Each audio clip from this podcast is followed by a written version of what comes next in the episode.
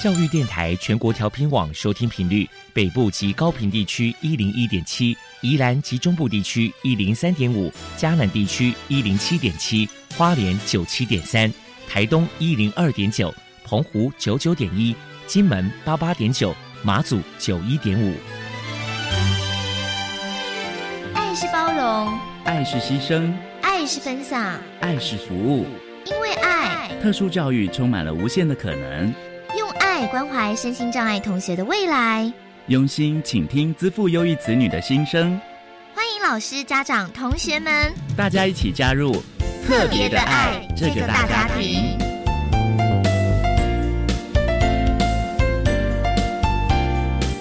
本节目由教育部学生事务及特殊教育司指导，国立教育广播电台监制。欢迎收听。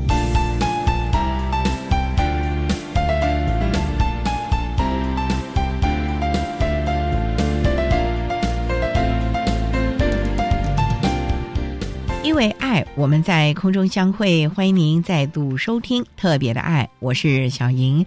这个节目在每个星期六和星期天的十六点零五分到十七点播出。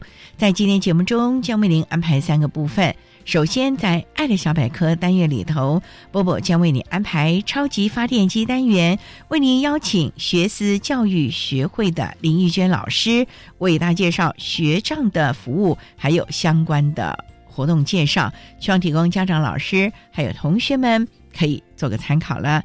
另外，今天的主题专访为你安排的是《爱的随身听》，为你邀请获得一百零九年优良特殊教育人员荣耀的台东县台东市知本国民小学资源班的顾以玲老师，为大家分享寻觅最优势的亲师生互动方式，谈学习障碍学生教学的策略以及亲师互动的经验，希望提供家长、老师还有同学们可以做参考。节目最后为你安排的是《爱的加油站》，为您邀请国立东华大学资源教室的王祥伟辅导老师为大家加油打气喽。好，那么开始为您进行今天特别的爱第一部分，由波波为大家安排超级发电机单元。超级发电机，亲爱的家长朋友，您知道有哪些地方可以整合孩子该享有的权利与资源吗？无论你在哪里。快到发电机的保护网里，特殊教育网网相连，紧紧照顾你，一同关心身心障碍孩子的成长。Hello，大家好，我是 Bobo。今天的超级发电机，我们特别邀请到学思教育学会的林玉娟老师来跟大家介绍一下学会的相关服务。玉娟老师本身是学障儿，首先我们先请您来介绍一下。当初想要创立学思教育学会成立的背景跟目的是什么呢？最早的源头应该要起源于我国二的时候一次发愿，因为我是学习障碍的孩子，在那个时候有一个跟我年龄差有一点多的大哥哥跟我们一起出去露营，他原本是我爸爸的学生。他的父母亲那个时候就很焦虑，因为他选科系就已经跟家里有一个很大的冲突，这冲突一直不断。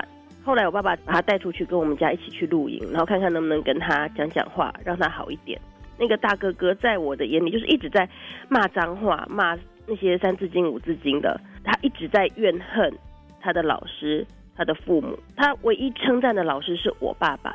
那我就很好奇，因为我爸爸在我们家是一个话很少的人，然后基本上而言，有的时候太木讷，我们兄弟姐妹和有的时候甚至会开爸爸玩笑，开得太过火。然后我就去问我爸爸，然后我爸就说他在那个孩子生气的时候，所以他就把他抓着，然后把他抱到教室去，给他饮料，然后呢听他抱怨，等他冷静下来再把他送回教室。我那时候就觉得这个大哥哥。怎么会？他要的就只是这样一点点东西，所以我就那时候就想说，我要建造一个机构，可能是医院，可能是学校，就是把我受到的一些教育，然后把它集中起来，然后做一个服务。当然，路途上这几年来都是有很多坎坎坷坷，但是后来我们就成立了学思教育学会，目的主要也是帮助这些有困难的孩子，让他们呃生活，让他们的学习可以过得更顺遂。接下来，我们请您说明一下学思教育学会服务的对象有哪一些条件，另外，平时有举办哪些活动与人们互动交流？我们招收的是学习困难跟学习障碍的孩子，虽然主要是这样，但是来咨询的也有一些是智能障碍的、自闭症的，然后。情绪障碍的，基本上而言，我们是几乎都收。最主要的限制就是他要必须要有办法上团班。太严重的个案的话，我们没有办法这样一对一的服务，所以大概就是以能上团班为一个主要要求。我们有举办第一个就是亲子讲座，教导怎么样去教孩子；第二个就是我们会有个人的一些咨询，像是比较远地来的家长。或者不方便上课的家长，我们就会帮他们办个人的咨询，然后我们有办工作坊，有些为期六周，有些为期十二周。带领着家长手把手的，我们请他带电脑过来，我们教他做教材，然后回去教孩子。那第二堂课再回来的时候，我们再做讨论，就是一个互动式的做教材的一个讨论。还有我们直接针对孩子的教学这个部分，大概就是这几个面向，然后我们会尽量的这样帮助这些家长跟孩子们。请教一下玉坚老师，如果说家里面有学习障碍的小孩。父母在教养上到底该注意哪些事情呢？希望家长跟老师能够以孩子的努力，你看得到孩子在读、在努力的写的时候，请称赞他，而不是以他表现出来的程度来作为他的评判标准。有些孩子他可能用尽心力写字。那字还是写的歪七扭八。那有些孩子可能考前已经读了好几个小时了，最后考出来成绩可能还是不及格。那请家长同理这些孩子，当他们表现很差的时候。其实孩子自己心里会有一些挫折感，尤其是当他看到旁边的人写字写得很漂亮，然后前面的人考九十分，右边的人考一百分，只有他手上拿着六十分的考卷的时候，那个感觉是很挫折的。不要用孩子出来的这个成果来评判他，而是看他有没有努力来对他做一个评断，这样对孩子来说是比较公平而且比较温和的。请您破除一下一般大众对于学习障碍有哪一些错误迷思。最常见的错误迷思就是大家会认为学习障碍孩子会不认真、不努力，然后都在玩，不肯好好读书。那在这方面，我会注意到的就是，有的时候不是他们不努力，而是他们的缺陷、他们的那个困难点，造成他们没办法努力。最常见的就是写功课写到一半突然停笔。或者读书读到一半，突然眼神飘开，然后去看别的东西，摸别的东西。这方面的话，我的一个评断标准就是喊孩子专心注意。他如果马上回来，然后并且跟上脚步开始努力的话，那我会觉得这个孩子是愿意学习的，他是愿意服从的。基本上而言，不会再去做修正的动作，因为他们就是有困难的孩子，他们很容易因为一个小声音或是一点小想法，脑袋里面的思绪跑掉，然后当然动作也就停下来了。再来就是有些孩子在阅读的时候会发生读错的状态，我印象很深刻。我教一个孩子，前面他读四个字的英文单字都没有问题，后来我带他读四个英文单词的时候，我就说 G I V E give。他第一个给我 v i v e give，我就想说，哎，奇怪，他怎么读错了？我在说 g i v e give，v i d e give，他又错了第二次。这时候我心里有点生气，因为他两次都读错。可是我看他的那个表情，他的表情不是在玩，他的表情是非常非常认真、非常非常专注的。这个时候我就立刻我就知道他的听觉记忆有问题，我就说来 g i v e，他就立刻跟着我。G I V E 就完全正确，Give Give 完全正确，我就知道我刚才的生气是没有必要的，因为他在这个地方他就卡关了，这个是非常非常需要细心观察的部分。很多的家长或是老师有的时候会觉得说，哎，孩子怎么会？我就读这样，你刚刚都可以，为什么你现在不行？但是有的时候他们卡关的点就是非常的。奇怪，非常的微妙。别人都已经过了，他可能还停留在那边。这个时候，如果他很努力，就请不要着急，请想想看要怎么办法帮助他。因为我们这里也有写了很多很多的乘法，结果到最后他的乘法还是记不住的孩子，我们有亲眼看到他的努力，可是他出来的成果真的就不如预期的时候，那这个时候也只能陪他继续走，而不是去骂他你为什么去好好做。这个地方是最担心，就是家长和老师误解孩子的地方。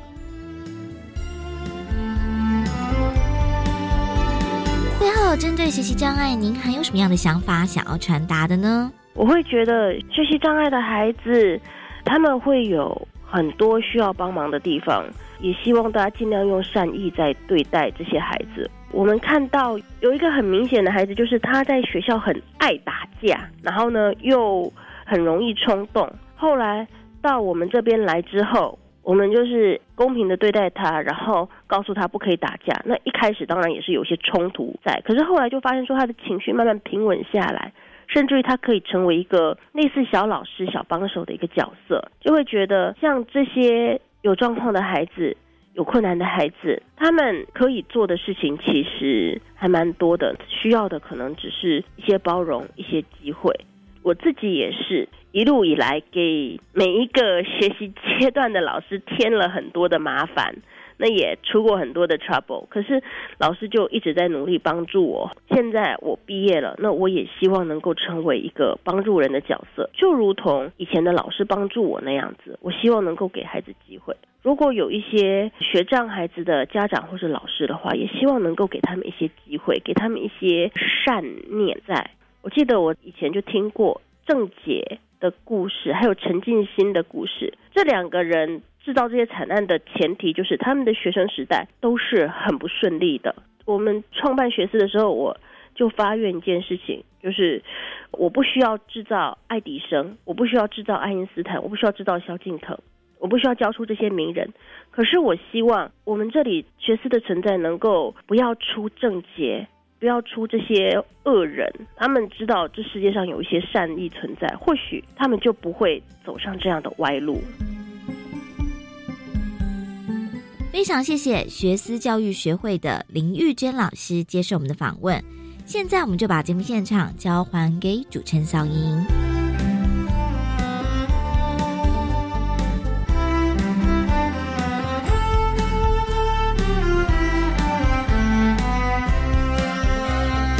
谢谢学思教育学会的林玉娟老师以及波波为大家介绍了学会有关于学障的服务，还有相关的活动，希望提供大家可以做个参考喽。您现在所收听的节目是国立教育广播电台特别的爱，这个节目在每个星期六和星期天的十六点零五分到十七点播出。接下来为您进行今天的主题专访，今天的主题专访为您安排的是《爱的随身听》。为您邀请获得一百零九年优良特殊教育人员荣耀的台东县台东市知本国民小学资源班的顾以玲老师，为大家分享寻觅最优势的轻师生互动方式，谈学习障碍学生教学的策略以及轻师互动经验分享了，希望提供家长老师可以做个参考。好，那么开始为您进行今天特别爱的主题专访，爱的随身听。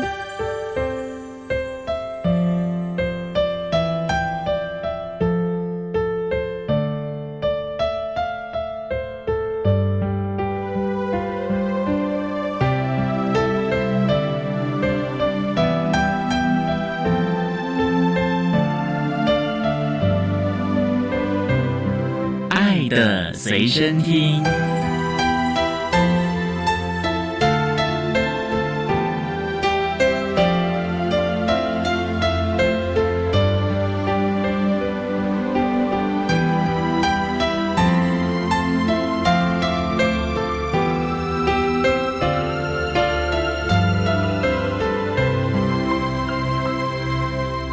今天为大家邀请到的是获得一百零九年优良特殊教育人员荣耀的台东县台东市知本国民小学资源班的老师顾以林顾老师。老师您好，主持人好，各位听众大家好。今天啊，特别邀请老师为大家来分享寻觅最优势的亲师互动方式，谈学习障碍学生教学的策略以及亲师互动的经验。那首先呢，顾老师能不能为大家介绍知本国小是不是就是在很有名的那个知本温泉区那边啦、对，就在资本温泉旁边。那学校成立很久了吧？今年刚好一百二十周年。一百二十周年哦对。那目前学校大概多少个班级啊？目前普通班有十一班，特教班级是三个班，十一个班等于就是一个年级大概两个班，这一两年级是一个班，每班人数多少啊？大概就是十几二十位。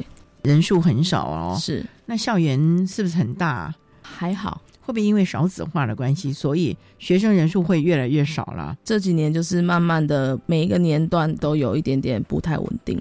那目前我们知本国小大概有多少身心障碍的孩子在这里就读？目前有三十八位，七位在特教班，三十一位在资源班。所以我们还有特教班哦，对，有一个特教班，两个资源班。就是不分类的了，一到六年级都在这里混班喽。资源班的话，就是依照孩子的需求；特教班的话是混龄的。所谓的需求是不是有一二三年级在一班，然后四五六一班啊？资源班、嗯，资源班的话，主要我们排课还是依照学生的课表，大部分的孩子还是以国语、数学为主，在辅助一些特殊需求领域的课程。对那，我们的孩子大概有哪一些的障碍类别啊？呃，目前有十六位的学习障碍，就已经占了大概一半，还有智能障碍、多重自闭、发展迟缓等等。还蛮多元的哦。嘿那我们学习障碍的孩子大概都是哪一些？因为我们知道学障碍有什么理解的啦、阅读啦、数学的啦，大概都是哪一些类型的孩子呢？其实以读写大概也占了差不多三分之一到一半左右。哦那其他的话，也有一些是理解型的障碍，然后嗯也有一些对数量感比较弱的孩子。那孩子都是在我们资本附近学区的孩子吧？对，都是资本附近的孩子。那这附近家长的社经背景大部分的孩子家长多数以打零工为主啦，当然也是有一些有稳定就业的家长，不过嗯都还蛮忙碌的。所以经济上也是属于比较弱势的咯。是，那也大概没什么时间来照顾孩子咯。对对对。会不会对孩子的学业的要求也就不高了呢？对啊，孩子哦们可能还是需要很多的提醒。所以这时候学校就非常重要了。是，老师，您从事教育工作大概多久了？其实我真正踏入特教领域才六年而哦已。六年时间就可以得到我们优良特殊教育人员这个荣耀啊！没有，就是运气比较好一点。哦，没有，对对对这个是实力啊。那老师，你是主修特殊教育吗？我本身是体育系硕士班毕业，后来才修特教学程。就转任特教老师？对，对对，后来就陆陆续续都在特教界。一毕业就到我们知本国小吗？我目前其实还是代理老师，第一年一零四年嗯是在短代，然后接下来就是有在学前巡抚一年，好学前的特教一年，接下来三四年都在资本国小。那老师，你这个体育的背景对于特殊教育有没有什么帮助？因为我们知道有什么适应体育啊，是，还有一些其他的，会不会因为你体育，所以体能也比较好？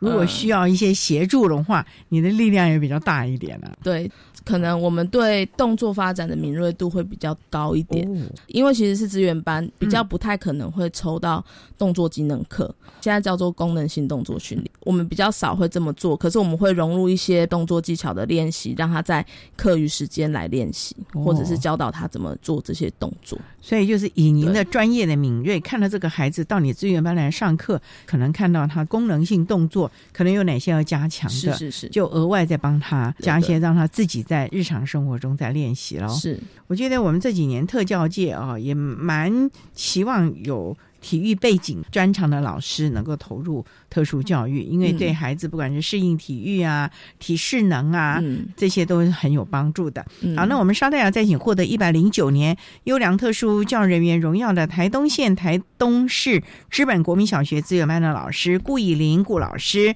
再为大家分享寻觅最优势的亲师互动方式，谈学习障碍学生教学的策略以及亲师互动的经验。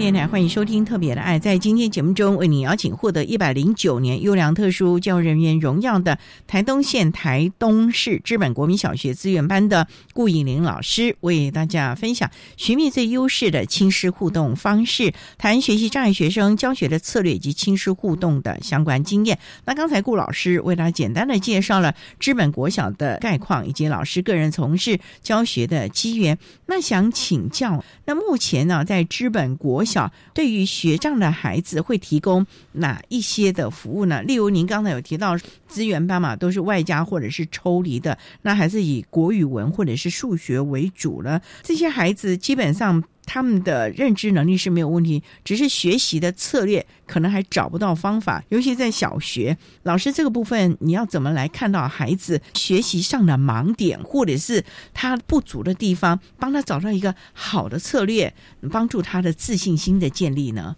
台东县基本上我们的学智障鉴定都是由校内的新品老师为主，所以其实我们在做鉴定的过程中，就可以了解到孩子的核心困难在哪里。那我们在教学的过程中，就会依照孩子的核心困难，给予一些教学策略的建议和融入课程里面。那你们的 IEP 会找家长一块来吗？是，一定会。这是需要家长了解孩子，然后让孩子可以一起成长。可是他们可能要忙于工作耶。所以你们都尽量配合，说不定有时候是晚上或者假日开 IEP 了。有的时候还需要直接到家里或者到父母亲的工作地。你们就是尽量的配合了，总是为了孩子好了。是是是。针对我们学长的孩子啊，你会怎么来教他们呢？尤其我们觉得学长的孩子，国小有小一一直到小六，小六的话就已经十二岁了，他的认知。是正常的，是没有问题的。可是因为他的学习上面有困难，所以他其实有时候会情绪不稳。这个部分你们要怎么样让他理解？你还是有方法的，不用那么的颓丧呢？是有些孩子刚来志愿班上课的时候，其实是没有自信的孩子，甚至或许他在写字写完，确实有像主持人说的，他可能会有一点不开心。我们就是引导孩子有一些方法，比如说识字书写障碍的孩子，那我们可能就会运用一些部件教学法，少部件的字，让他可以学会很多很多不同的字。因为七十七个部件，它就可以组成一千五百个生字，所以其实慢慢的。增进，他们就会发现说：“哦，原来我也可以学得会。”那个笑容是一直深刻印象在我心里。只要方法是对了，让他慢慢的一天一个、两个，慢慢的累积，六年下来，他也可以学到基本的数字了。是因为一般我们来说，好了，国字差不多五六百字，大概基本的阅读就可以了，甚至于平常的对话等等，对，也就差不多了啊。是。所以最重要就是建立他的自信心了啊！是好，那我们稍待啊，再请获得一百零九年优良特殊教育人员荣耀的台东县台东市知本国民小学资源班的顾以玲老师，再为大家分享学习障碍学生教学的策略以及亲师互动的相关经验。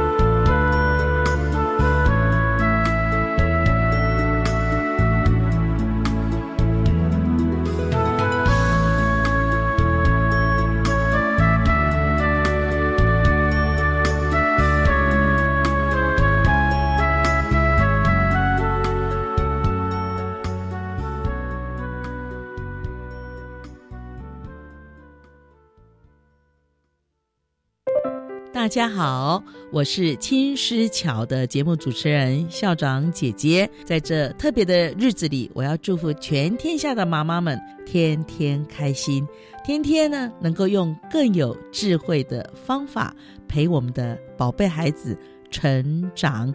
也要记得每个星期天的上午九点，记得收听教育广播电台青师桥。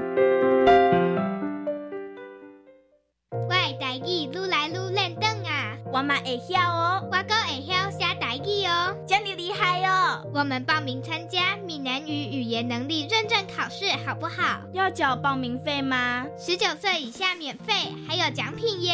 好哦，那我们一起去参加吧！赞！闽南语语言能力认证考试报名从即日起到五月七号，只要在考试当天完成所有测验项目，就能够获得奖励品一份。以上广告是由教育部提供。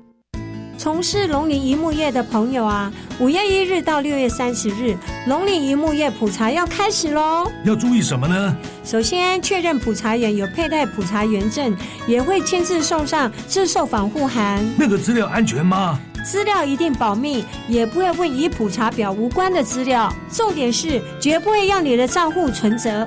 农业普查来关心，农业传承有信心。以上广告由行政院主计总处提供。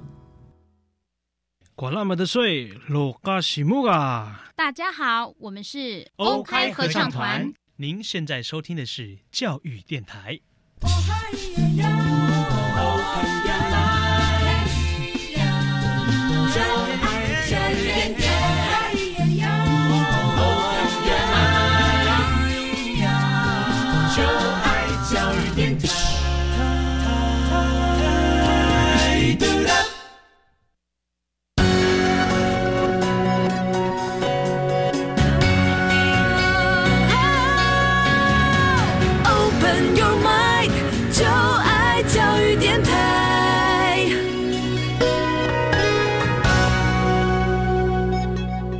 电台欢迎收听《特别的爱》这个节目，是在每个星期六和星期天的十六点零五分到十七点播出。在今天节目中，为您邀请获得一百零九年优良特殊教育人员荣耀的台东县台东市知本国民小学资源班的顾以玲老师，为大家分享寻觅最优势的亲师互动方式，谈学习障碍学生教学的策略以及亲师互动的经验。刚才啊，在节目的第一部分，顾老师为大家简单的介绍了资本国小的特教服务啊，以及针对孩子们低成就这个部分如何让他重获信心。好，那老师这么多年的教学的经验，能不能为大家来分享？你怎么样协助孩子学习呢？像你们是一对一的呢，还是一个小组教学呢？志愿班的孩子比例算高的，所以我一组里面大概都是五个以上，五个以上啊，对，就是同一个年段大概就是五个以上，那能力也不一样啊。对，可是同样差异不会太大，因为假如差异很大的时候，我们会依照学生的状况做调组的安排。所以同组的大概能力都差不多了。对，那你要怎么样来个别化教学？就算能力差不多，可是每个人障碍的状况，就像你讲的，学障有阅读理解啊、数学理解的，甚至于可能是写字认字的功能啊。也蛮多元，我看你光教材可能五个同学要设计五样了。因为孩子们的特性都不同，比如说刚刚提到的失智障碍的孩子，到中高年级，他不只有国语、数学需要学习，他可能自然、社会都算是主科之一。光他识字的部分，我们会提供一些教材，比如说可能会帮他录制点读笔。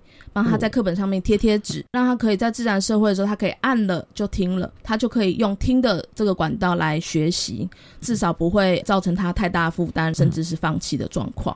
你们国小就已经可以提供点读笔这样的学习辅具了，因为我们这边的孩子其实相对弱势，所以其实要家长自己买，或者是家里有电脑，其实不太容易。刚好我们校内也有申请课后照顾班，那有一些行政费可以指引。总之就是希望能够。提高孩子学习的动力以及成果了。对，那除了点读笔之外呢，还有一些什么样的方式来协助孩子？您的教学策略又如何的来应应呢？比如说，识字这一块，除了点读，要教家庭功能比较好的，他可以用平板或者电脑，我们都可以教他怎么安装软体，辅助他的学习。最普通的，可能普通班老师也会用的字卡，这些。其实也是孩子很需要、很频繁练习的一些素材。针对数学或者阅读理解比较多的，或许是需要实际物品的操作。所谓实际物品，就是一加二，你可能拿一个苹果、两根香蕉，它等于三嘛？哎，让他直接去对。假如若是一年级接收到的孩子，可能真的很需要这样子实际物品的操作。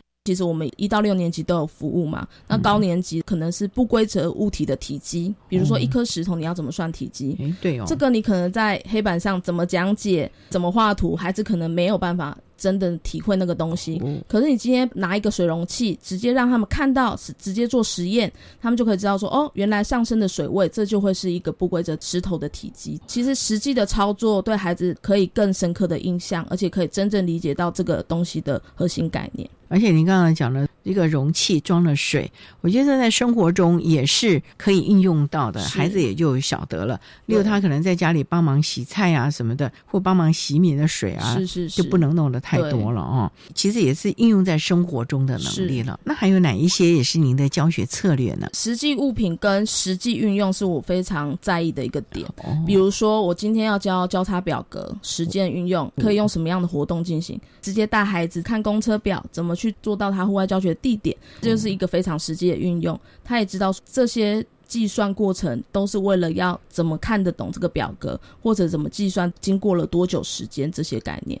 所以它等于是数学，可是也是生活运用能力了。是是是，这些都是非常的重要。所以你们还必须到处找教材，例如台东可能就是顶东客运时程表，是，然后让孩子练习，对，了解。那这个对他们应该有帮助吧？这很需要的帮助，因为我们这里的孩子可能他平常只能在家里，未来到国中到高中，他是需要坐公车去台东市区就读。没有资本国中哦，资本有国中，可是他只要要读到高中的话，他可能就必须往市区走。所以其实这也是他人生中必备的技能之一。那老师，你们有没有教他们一些交通能力？因为我看这个地方啊。可能有点脚踏车哦，是这个能力是不是你们在小学时候也要去帮忙？家里有脚踏车的孩子，其实他们大部分都会了。对，因为其实我们这里的孩子，他们的优势能力就是体能方面真的是相较比较都市的孩子是比较好，这也是他们比较有兴趣的部分。所以你会不会以你的专业，在这个课堂当中，当孩子昏昏欲睡的时候，你就说好起来，我们出去干嘛干嘛了呢？是有的时候搭配课程，比如说最近上到速率，孩子可能没有办法。体会什么叫时速描述什么分数，让孩子真的去跑，他就知道说，哎，时间一样的时候，跑的距离越长，其实他需要跑得越快，他才可以抵达；或者是距离一样，时间越短，就是越快的表现。这其实就是速率的表现，就是让他孩子实际的去体会，他就可以更能够知道说，哦，原来速率是这个意思。所以您会举很多实际的例子，让孩子了解，这样对于他的学习的效能。比较有帮助，否则的话，光是死背换了另外一个提问的方式，可能就不一样了。对对对，他必须真的融会，因为我们知道，像我们的数学有很多的公式，对，嗯，然后也有很多你要解题，去看它到底是什么意思了，所以他必须要理解这些。是。哇，所以在学这样的孩子，你们要教的东西还真的是蛮多的喽。其实真的很多，大概一两天是讲不完。这个也是我们的老师们啊，努力的寻求各种教学策略的方式。好，我们稍待再请获得一百零九年优良特殊教人员荣耀的台东县台东市知本国民小学资源班的顾以玲老师，再为大家分享学习障碍学生教学的策略以及亲师互动的相关经验。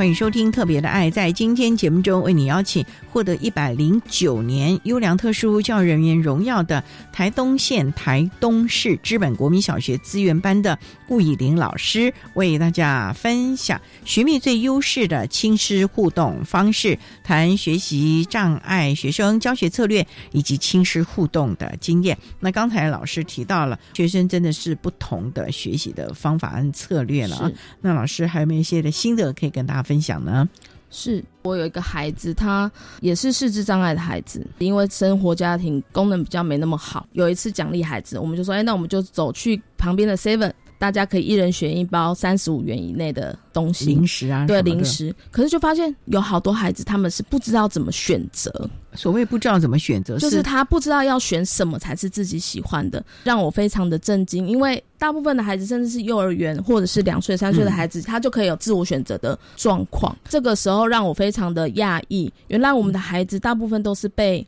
规定，现在你就是做什么，他完全没有自己选择的时候。后来的教学上呢，我们的特殊需求领域除了以往的生活管理、社会技巧，或者是学习策略这些平常资源班比较会开的课程以外，我们现在多了主题式的特殊需求课程。主题主题式的意思就是超市逛什么吗？主题式我们就可能会一个主题，比如说我们上学期上的是旅游小达人，在这个过程中可以融入非常多特殊需求领域的东西，比如说生活管理的金钱管理，然后他要自己会操作，自己决定，这是我们的孩子非常需要。的自己选择，依照他的优缺点，他可以去分析什么对这个行程是比较好的，什么是适合现在的，这些都是他们所需要，而且是他们平常生活经验里面比较不容易达到的部分。也就是说，他自己要规划一个行程表，对，从什么时间要出去，然后交通的接驳，对，花多少钱，说不定还住哪里，要在哪里吃东西，对，就是让他们学会自己做的决定，自己负责任。他真的会去实践吗？真的实践。我们到学期末的时候，这个户外教学就是他们自己决定、自己安排，甚至他们还需要去跟低年级、一二年级的资源班的小朋友解释行程表是什么，你明天要带什么什么什么，全部都是让孩子自己去做，也让他们学会怎么陪伴、照顾比较低年段的孩子。哇，这个就非常的多元了耶！你看，光写计划。这中间的美感就很多了，对对对，要学的东西，要去注意的东西就很多。你还让他们去跟低年级的学弟学妹们介绍明天要带什么什么什么之类的。这样的体验完全不需要像上国语数学的时候一直要要求他们专注，完全不需要任何引起动机的桥段，因为他们非常的在意这个地方，而且他们可以自己主动的去讨论，教他们一些怎么去搜寻资料的能力。教导完之后，他们真正的去实践，他们练习去怎么讨论，然后慢慢慢慢的，他们就可以完成他们这一整个旅行的规划。你们那个是几天？一天？呃，我们是一整个学期，然后一周两节课的特殊需求课程。那你让他们做的最后的校外教学是一天的，就是一天到哪里去了？校外教学的地点也是他们自己决定的。他们后来决定去池上，池上对，基本到池上，他们就是坐火车中间的过程，订车票什么，通通是他们自己做的。区间车吗？还是他们也要自己去查班次？有区间车，有普优嘛，可是有时候可以停，有时候不能停，这些都是他们自己去找的。繁琐哎，是是是，连我有时候都搞不太清楚。对，没有中间出什么差错吧？还 OK，还蛮开心的。只是因为当天天气很冷，我们也有请孩子们安排雨天备案。我们那时候就问说：我们确定要去池上吗？还是要去我们的备案去台东市区？后来决定了，可是去到那里时候发现很冷，因为我们要骑脚踏车。他们就说：原来我们需要看。一下天气，下一次怎么做会更好？这也是一种生活的经验了嘛。不过还算是蛮愉快的，因为毕竟是孩子们自己策划的，又带着这个学弟妹们们，整个资源班大家一块的一个校外教学了嘛。是是是。那老师们你们做什么？就是带队吗？在过程中就需要很多的引导，怎么搜集资料？他们其实一开始也是不会的。比如说网络的搜寻，他们要去访问别人，或者是去图书馆找资料，这些都是他们需要一开始先引导教学的部分。所以你们就是提点他们。该哪里找资源，该怎么做？可是实际操作还是他们自己去执行。是是是。回来了之后，资料你们再适时的导引一下。对对对。去无存精，哪些是不行的，哪些是可以的。嗯嗯嗯。校外教学啊，学校的支持度如何？因为其实有点害怕危险、安全的问题。嗯，其实我们也会帮他们保险。校内的话，需要提校外教学计划，就是写一些计划，学校都是支持。最重要是说要让孩子练习，对，做决定以及选择，还有整个的行程规划。是，那那天虽然很冷，还是有骑脚踏车吗？有，还是有，因为这个是他们很开心。嗯，对。那这个路途的吃饭什么也是他们自己找了资料去的吗？对，中间都是他们要自己安排，什么时候要停留，停在哪里，中午吃什么，都是他们自己安排的。哇，那老师看了他们最后结束回到学校，有没有很开心？很开心，而且孩子们自己也都非常的开心。哦，因为他们终于自主完成了一件事情。对对对，虽然老师在旁边有教一些啦，是，可是整个的过程还是他们自己。他们应该也很开心的回去跟爸爸妈妈说了吧？有有有，上学期末的 IEP 家长反应也都是蛮不错的。哦，这次我看他们可能回去讲了好几个礼拜，然后还在想说下一个学期还要怎么样怎么样啊？是。好，我们稍待再请获得一百零九年优良特殊教人员荣耀的台东县台东市知本国民小学资源班的顾义林老师，再为大家分享学习障碍学生教学的策略以及亲师互动的相关经验。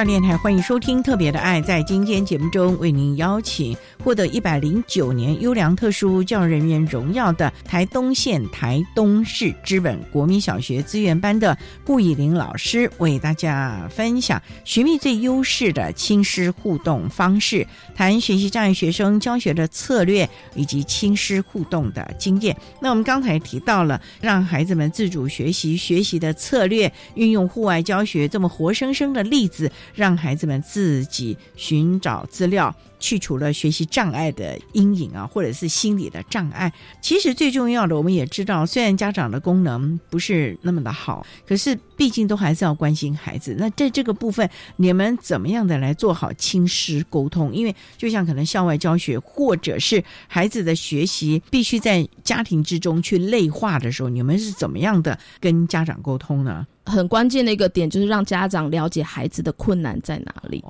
因为学习障碍的孩子，他的智力是正常以上，他可能平常的作为就是一个调皮捣蛋的孩子，可是他在书写的过程中，他因为书写的困难而不愿意写，或者写得很慢，很容易让大人误会他是偷懒。所以，先让家长了解他的核心困难之后，后面的调整和策略，家长才能够理解为什么要这么做。可是这样子很抽象哎，因为你们有特教的专业，家长们呢，说实在的，他怎么能够了解你们？你们是有什么实力可以让家长们知道呢？很简单的小小的体验，比如说请他念英文的文章，或许有一些家长他可能会念一些单字，is and 什么什么，可是今天他念完之后，可能也不知道他在念什么。比如说我们拿日文，或者是请他写三十五，请你把它反过来写。有一些小小的体验，可以让家长知道，原来我的孩子他今天在写字的时候，他可能是需要想一下的。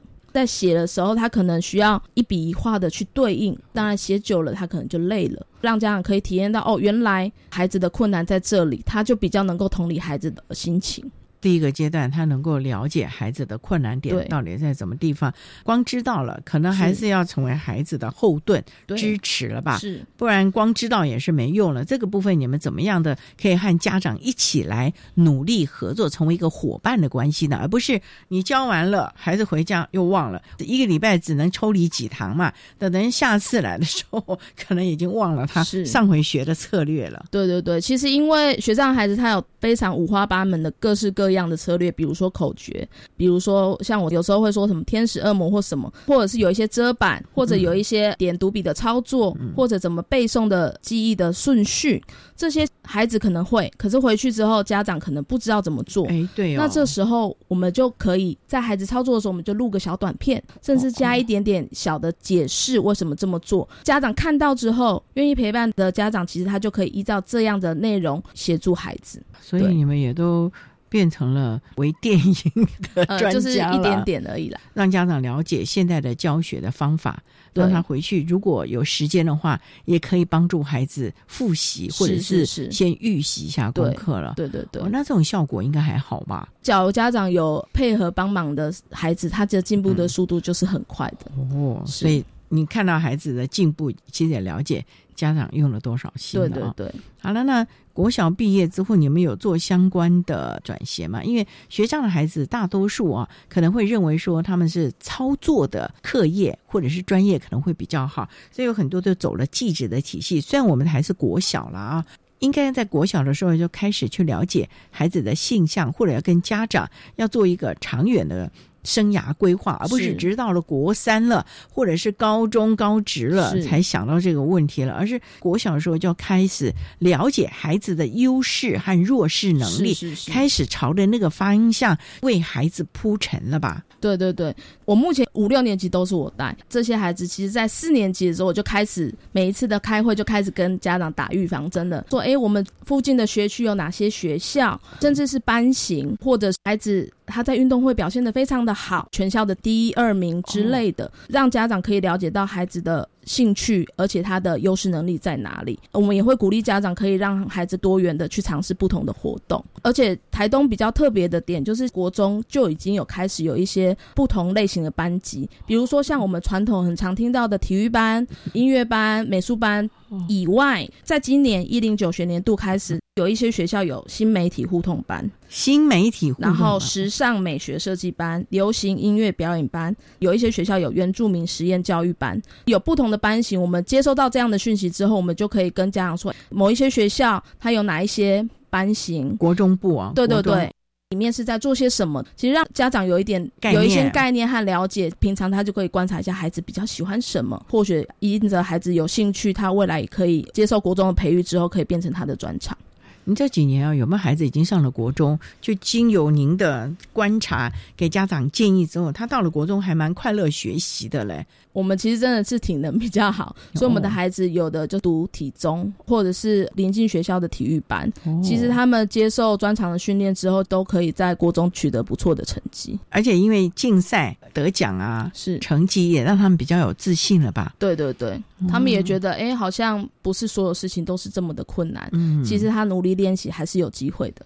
哎，所以最重要还是努力练习了。对对对，那家长当然也是非常重要的啊。不过呢，在对家庭功能比较弱势的孩子，你要怎么样的提供？因为您刚才提到的这些，可能都是家长。的能力，而且时间是经济又都还可以。那遇到那种甚至于我们讲的隔代教养这样的问题的话，哇，那你要怎么来协助孩子，帮孩子找到他的方向？因为这时候你不光是老师了，你可能要为他这个生涯规划是要很多很多的角色，你要来扮演了呢。是，其实对有一些比较弱势的孩子，像我有个个案，他二年级的时候，他母亲就过世了，剩下就是跟爸爸跟妹妹相依为命。来到学校，身上可能就有一些异味，功课缺交的比例就非常的高，甚至可能吃饭也都没有人做了。然后常常就是已经放学了，甚至课后照顾班结束了，天黑了，孩子还坐在那里，还没有人来接他。其实有一些家庭功能真的是不是太好的，真的孩子很需要他们自己改变自己的想法，所以你就开始教他怎么清洁自己，对对对，怎么来洗衣服，是，然后简单的烹调，对，然后坐公车，很大一个元素就是他非常需要一件事情，就是他需要改变他的目标。因为他的生活环境旁边可能就是家人都是打零工，有一餐没一餐，得过且过。可是其实孩子他是需要改变想法的，所以其实我在两三年前慢慢的引导，教他怎么做公车，怎么自主之外，我还利用增强的制度，就是让志愿班的孩子到老师家过两天一夜。到你家，对，就直接来住，然后让他看到原来也是有不同的环境，有一些事情他其实努力学习，他可以做到。比如说他一开始不会煮东西，在学校有时候可能没有那么多的器材，在那两天一的过程中，我就让孩子自己去采买，自己去煮东西，自己烤饼干，自己安排他们自己的时间。等等，他们知道说哦，原来这个我没有尝试过，可是其实我练习我就可以达到，甚至让他可以看一看，原来家庭环境或者是周围的环境不会只有一种，让孩子有另外一个画面。或许国小可能我们没有办法很快的决定他的未来，可是其实让他多看看、多尝试，他可以知道说哦，原来我有这么多不同的选择，这个非常的重要，让孩子知道你有不一样的选择，对，你可以。有不一样的人生，是。这个当然就是老师们必须灌输的概念了啊！对，我想我们顾老师这样的一个经验，可以让我们所有的不管是偏乡啊，或者是。家庭功能比较弱的老师们哦，也可以去对他这个孩子做一些了解或者是倾诉了啊。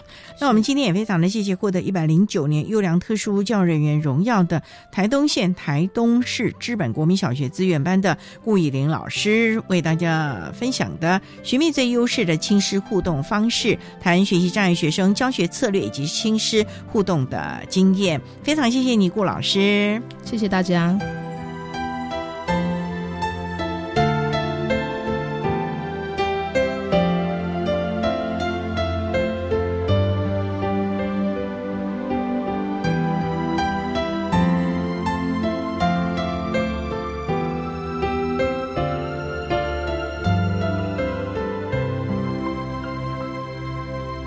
谢谢获得一百零九年优良特殊教育人员荣耀的台东县台东市知本国民小学资源班的顾以玲老师，为大家分享了学习障碍学生教学的策略以及亲师互动的经验，希望提供家长老师可以做参考喽。您现在所收听的节目是国立教育广播电台特别的爱。节目最后为你安排的是“爱的加油站”，为您邀请国立东华大学资源教室的王祥伟辅导老师为大家加油打气喽！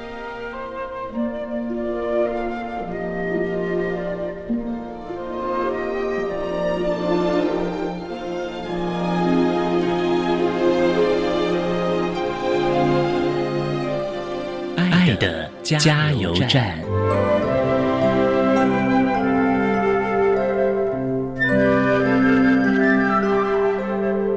我是东华大学资源教室的辅导员王祥伟。关于学习障碍的学生辅导与学习状况，我有几点想要呼吁给不管你是学障碍学生，或是学习障碍学生的家长，甚至是其他障碍的学生，我觉得都是一个要去注意的面向。那就是，其实你还是会需要了解，你目前到底想要完成的目标是什么，以及你在目标完成的路途上面会不会遇到什么样的困难。每个人都会有自己的障碍需要去打破，每个人都会有自己的一些困难需要去被解决。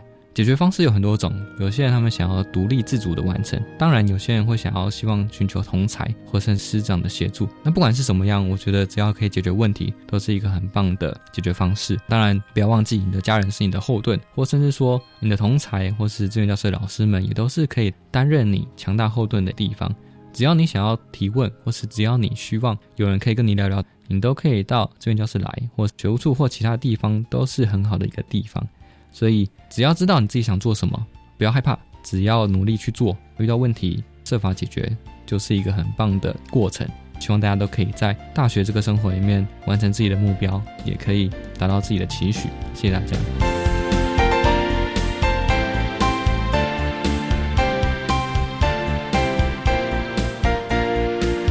节目就为您进行到这了，感谢您的收听。在明天节目中，为您邀请国立东华大学资源教室的辅导老师王祥伟王老师，为大家分享换一种学习策略及方法，谈高等教育阶段学习障碍学生支持服务的经验，希望提供家长、老师还有同学们可以做个参考。感谢你的收听，也欢迎您明天十六点零五分再度收听特别的爱。我们明天见了，拜拜。